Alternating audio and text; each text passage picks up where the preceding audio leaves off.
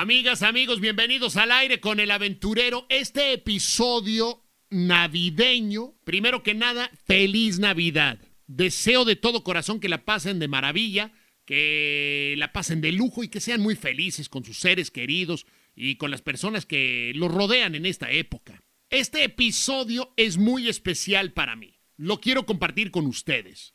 Hace unos meses atrás estuve esculcando una de mis cajas que pues yo ya sabía que tenía varios recuerdos de mi carrera en la radio. Pero de repente, mientras buscaba en esta caja, encontré un minidisco anaranjado. Güey, ¿te acuerdas del minidisco?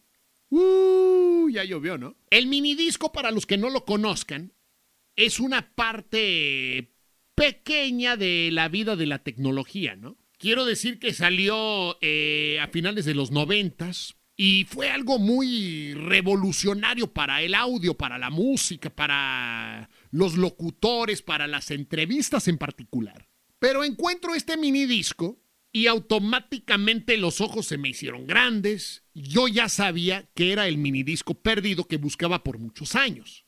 Un poquito de historia personal. Vengo de una familia de radio mi papá, mi mamá hicieron radio en aquellos años, uh, de los 60, 70, 80, cuando mi hermana y yo éramos niños, crecimos en una casa muy musical. Escuchábamos música de todo. De todo tipo de género, todo tipo de, de estilos. Escuchábamos desde José Alfredo, este, el Charro Avitia, Pedro Infante, Javier Solís, etcétera hasta la onda popera, que mi mamá era muy fan, de por ejemplo José Luis Rodríguez el Puma, Camilo Sesto, eh, Julio Iglesias, Juan Gabriel, Pandora, y una española que recuerdo mucho que mi mamá ponía su cassette cuando íbamos manejando en el coche, yo era niño, y me acuerdo escuchando la música con mi mamá, ¿no? Así que cuando empecé yo a trabajar, cuando yo empiezo mi carrera en radio, yo ya sabía quién era Rocío Durcan. Pero jamás de los jamases, nunca se me ocurrió que algún día yo tuviera la oportunidad de entrevistar a Rocío Durcan. Entonces, fast forward, quiero decir que fue a mediados finales del 2003 que de repente en una junta en la radio nos dicen, hey, viene próximamente el concierto de Rocío Durcal a Denver. Y yo, ¿what? Nunca había yo visto a Rocío Durcal en concierto. Siempre había escuchado su música, me tocó tocar su música en la radio, en algunos programas, y me emocioné cuando supe que venía a Denver. Más me emocioné y no lo pude creer, estaba yo incrédulo, estaba, ¿qué? ¿Qué? Cuando me dijeron, vas a entrevistar a Rocío Durcal antes de que suba al escenario. Güey, o sea, la boca se me quedó abierta y yo, no puede ser, o sea, la grandeza que representaba Rocío Durcal para mí o sea, estaba yo en otro planeta. Llega el día del concierto, estoy backstage, estoy en el pasillo, a un lado del camerino, donde escucho la risa, la plática de Rocío. Y estaba yo, la neta, más nervioso que un cocono, que un guajolote, que un turkey antes de Thanksgiving. Estaba nerviosísimo. O sea, aquí estaba una de las figuras más grandes de la música en español y yo la iba a entrevistar. Ya se imaginarán cómo estaba yo, ¿no? Bueno, comparto con ustedes esta plática. Es algo, es una memoria muy padre en mi carrera, en mi vida. Espero ustedes la disfruten. Me llena de muchas memorias, me trae muchos recuerdos, muchos sentimientos encontrados. Me acuerdo después de la entrevista, estaba yo volando en otro planeta acababa yo de conversar, de reír, de abrazar, de tomarme una foto, de conocer personalmente a una de las máximas intérpretes de la música en el mundo. Y me recibió con esa energía, esa vibra, ese carisma que aún recuerdo a este día. Estamos conversando con la señora Rocío Durcal. Rocío, ¿qué tal? ¿Cómo se encuentra? Muy bien, muy contenta de estar en Denver y bueno, como tengo costumbre del frío no tengo ningún problema. y ya como prometí que iba a estar aquí, pues aquí estoy. Por primera vez nos visita aquí a la ciudad de la Milla Alta. Platíquenos, eh, ¿qué se siente visitar esta ciudad que es habitada por bastantes latinos? Ah, me gusta mucho porque ten en cuenta que, mm, bueno, después de tantos años yo creo que lo que canto es para mi gente, la gente de nuestra habla, nuestro habla y de nuestra lengua, ¿no? Y entonces pues si no, no tendría chiste. O sea, yo creo que uno tiene que hacer su recorrido también en zonas que no ha estado nunca, aunque yo recorro bastantes partes, ¿no? Pero no siempre estoy en todas. Entonces me gusta cuando hay gente pues de México y de otros lados, no sé, de Venezuela, de donde sea, que, que están viviendo fuera de su tierra. Para mí es muy bonito el poder colaborar, digamos, en esa cosa de, del cariño, del entusiasmo, de las canciones que nos gustan, todo eso, ¿no? Por lo menos así pienso yo. Platíqueme de la carrera de Rocío Durcal. ¿Cómo inicia la carrera? Pues hace muchos años, hace 40 años que inicié mi carrera, con 15, haciendo... Bueno, me descubrieron un programa de televisión que se llamaba mm, eh, Primer Aplauso, de artistas noveles, en blanco y negro todavía era la televisión en mi tierra, no importa. Y entonces ahí ya empecé a hacer mi primera, bueno, fui a clases un poquito cuando me descubrió Luis Sanz, es una persona que todavía vive, tenía setenta y tantos años. Y, y, bueno, pues ahí estudié un poquito más, porque pues estaba yo, fíjate, todavía sin hacer, como digo yo.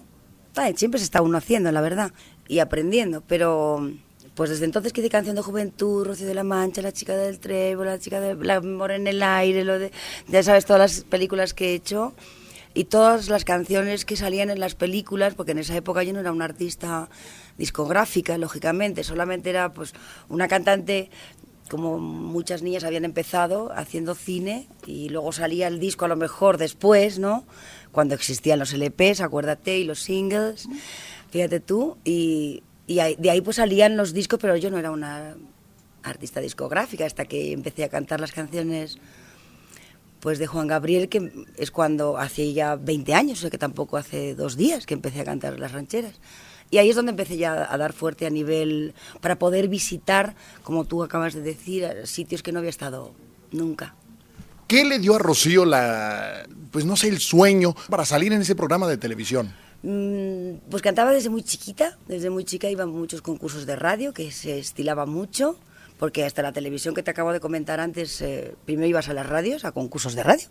Había artistas eh, pops, artistas líricos, artistas no sé qué, y artistas pues español, eh, que cantábamos canción española, todo eso. Y, y, así es como empezó cuando me descubrieron. O sea, así es como yo estaba cantando La Sombra Vendo, que es una canción de Marifé de Triana, que es una gran cantante española digamos que es más eh, tonadillera, se dice. No, no, yo no lo hago. Rocío Durcal ha dado a conocer las canciones de amor, las canciones eh, de traición como en el nuevo disco, las canciones que cantan de pues cuando una mujer ama a un hombre. ¿Por qué de amor? ¿Por qué de ese estilo? Ay, yo creo que es que aparte de que sin la música no se puede, no yo creo que no, no sabría eh, cómo vivir, porque creo que nos, nos ayuda muchísimo a, a todos, como digo yo. Eh, el amor también es imprescindible, creo, en la vida, pero en, muchos sentidos y, muy ampliamente. O sea, no solamente el amor de, una pareja o de unos amantes o de no sé qué, sino el amor en general, ¿no? No tiene tampoco que ser excesivamente uno ahí mm, pensando en el amor de una manera mm, rara, ¿no?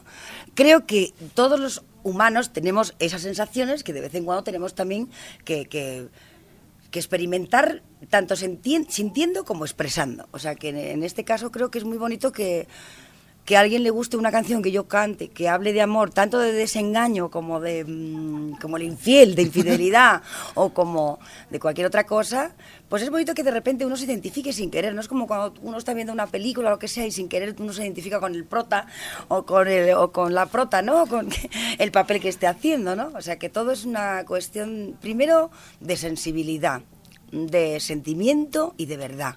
Si no se tienen esas cualidades así de, sentir las cosas, pues difícilmente puedes transmitir a los demás lo que tú estás diciendo, ¿sabes? Pero es muy bonito. Eh. Yo con tantos años ya que de repente te encuentras con gente, pues, pues con una canción tuya nos conocimos, o con una canción tuya nos enamoramos, o con una canción tuya nos casamos, pues eh, son muchos años y esas generaciones han ido sin querer o queriendo, no lo sé, dándoselo a sus hijos y a los más pequeñajos y bueno, que han crecido también como yo. Y, eso es también, pero siempre es por una razón muy simple, que es la sinceridad. Si no hay sinceridad, la gente no se cree nada y es verdad. ¿Cómo llega Rocío Durcal de España a las Américas? Primero, cuando crucé el charco tenía 17 años nada más me llevaron a México por, pues porque íbamos, era con Gonzalo Elvira, que en paz descanse, para hacer intercambio, digamos, de películas, por llamarlo así de esa manera, ¿no? Y luego ya, eh, justamente con 17 años, ya me contrataron también para trabajar en un nightclub por la noche y tuve que ir con mi padre a la policía y todo para que me diera un permiso especial para poder cantar en un club nocturno, lógicamente. Y iba a cantar, eh, ¿qué? Iba a cantar como un fin de semana de cuatro días y estuve casi dos meses en el mismo sitio y el señor que todavía vive, mayor pero todavía vive, Pepe León, señor León, pues eh, es el que le saqué, según él, de una ruina que tenía económica. Y no pensaba, y siempre me lo agradece porque a mí también me da muchísima alegría que eso pasara, ¿no? Mm, y no, que tampoco nunca sabes, o sea, uno lo que pasa es que tiene uno que estar muy consciente de las cosas, hacerlas lo mejor que puede uno para que precisamente eso no se apague.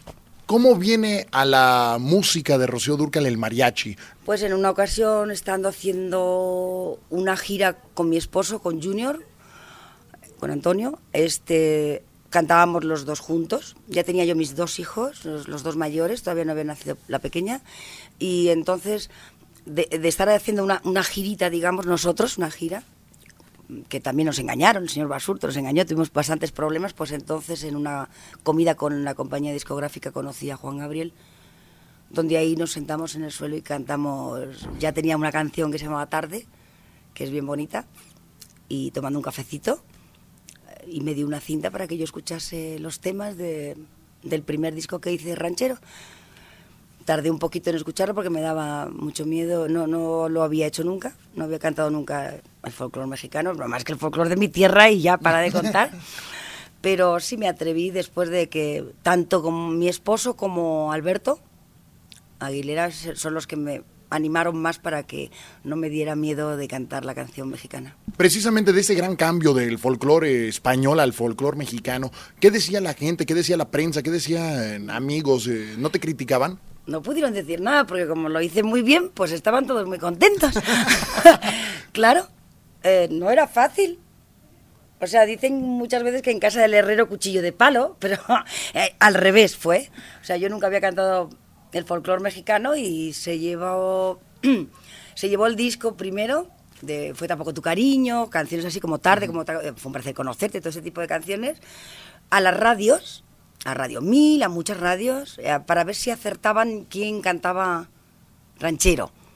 Y solamente en Radio Mil el señor Ortiz, que es el dueño de la radio, es el que reconoció que era la niña. Dice, esta es la niña española, la que está cantando, y entonces de ahí salió el que mm, toda la gente lo aceptó muy bien, porque eso también es una suerte y bueno, luego lo que, lo que hay que hacer es seguir haciéndolo muy bien para que no se decepcionen. Y de las canciones, de tantas canciones, de tantos discos que has grabado, ¿cuáles canciones son las que todavía te hacen vibrar? ¿Cuáles son tus favoritas? ¿Cuáles son las que tú dices? Tengo muchas, tengo muchas. Tengo muchas canciones mexicanas que me llegan mucho.